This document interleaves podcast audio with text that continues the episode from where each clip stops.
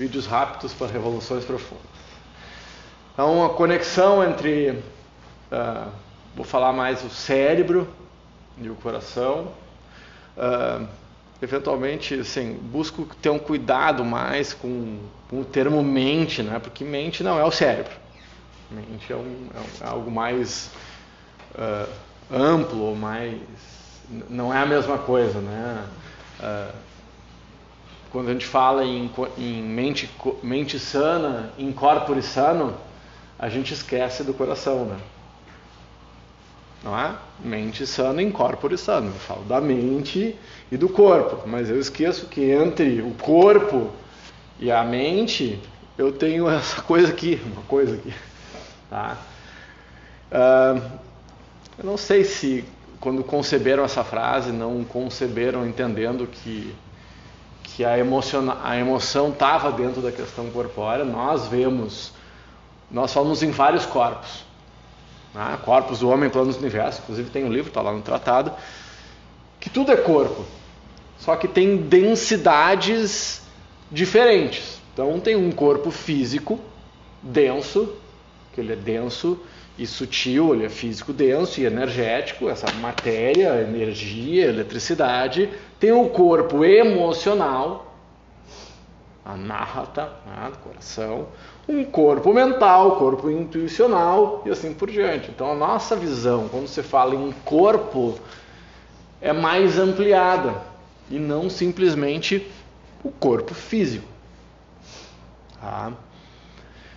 Mas uh, que, que a gente tem observado nos dias Bom, como é que a gente então está faltando essa conexão nessa, nesse provérbio latino aí, né? O corpo são um corpo são em mente sã e vice-versa. Ah, e, e, o coração dentro da história. Eu tenho falado, falei, tem um, alguns pensamentos que eu falo, que eu re, revi a questão do decor, né? do decorar, que é aprender com o coração. Ah, cada vez mais, no dia a dia, a gente tem observado se nós formos falar no futuro do trabalho, eu tenho uma palestra sobre isso, tenho dois cursos recentemente sobre isso, sobre o entendimento do futuro do trabalho. Um foi na Secretaria da Fazenda, outro foi lá no Maranhão, outro foi no, em São Paulo, num evento lá para 400 pessoas. O Fórum Econômico Mundial, uh, a cada três anos, se não me engano, faz aquela pesquisa com 350 executivos do mundo inteiro, uh, 15 nações mais ricas do mundo, através de nove indústrias distintas que, que se espera dos trabalhadores do futuro? Trabalhadores não falando só, uh, não falando de empregados, mas que, que são quais são as qualidades que se esperam dos, dos, trabalhos mais bem pagos no futuro do trabalho? Se tu pensar rapidamente no trabalho do futuro, tu vai pensar só tecnologia, programação, né? nada relacionado à tecnologia foi relacionado nessa pesquisa.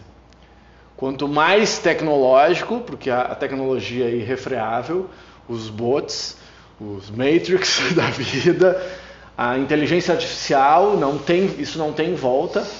Agora, quanto mais aquilo que é operacional vai sendo feito por coisas que fazem melhor do que a gente, inteligência artificial, os robôs, a indústria 4.0, né? tudo o que nós fazemos que é operacional, que uma máquina pode fazer melhor, a máquina vai fazer. Vai fazer. Vai tirar um trabalho de um monte de gente. Se esse monte de gente não tiver atenta, vai perder o trabalho mesmo. Mas um monte de novos trabalhos vão surgir. Muito mais trabalhos vão surgir do que aqueles que vão sumir em função da tecnologia. Então, nós, como pessoas que estão mais conscientes, acredito que a gente tem que estar atento a isso, não é simplesmente, ah, essas pessoas que bom, o que, que nós podemos fazer para ajudar as pessoas a se prepararem, conscientizar, spread the word, né? falar sobre isso, para mim já faz diferença. É o que eu busco fazer. Então, quais são essas características que os líderes, já líderes, que olham para o futuro, uh, esperam dos seus liderados, dos futuros líderes, como características importantes do trabalho do futuro. Elas estão relacionadas a, eu já não chamo mais de soft skills, eu chamo de power skills. Tá? Elas não são tão soft assim, não é tão fácil. mas são as características poderosas que vão fazer diferente. E grande parte delas estão relacionadas a social skills, habilidades relacionadas ao coração, à humanidade, à vulnerabilidade, à sensibilidade com as pessoas, escuta profunda. Então, se você quer se manter tra trabalhando, ativo e produzindo, é fundamental que a gente se conecte com essa coisa que falta no dito latino. Ah, o corpo tem que estar saudável? Bom, isso tudo isso já é velho, todo mundo já sabe. Isso passa no Fantástico a cada dois, três meses, tem um programa lá, né, capa de revista época, sempre, em tudo que é lugar, se fala agora, não, tem que estar com o corpo saudável, tem, isso já é, ah, já é old news. Ah, que tem que estar em uma mente boa e tal. Tá, mas e aqui? Ah, esse, essa é a nova fase da história. A gente vai ter mais tempo para ser gente.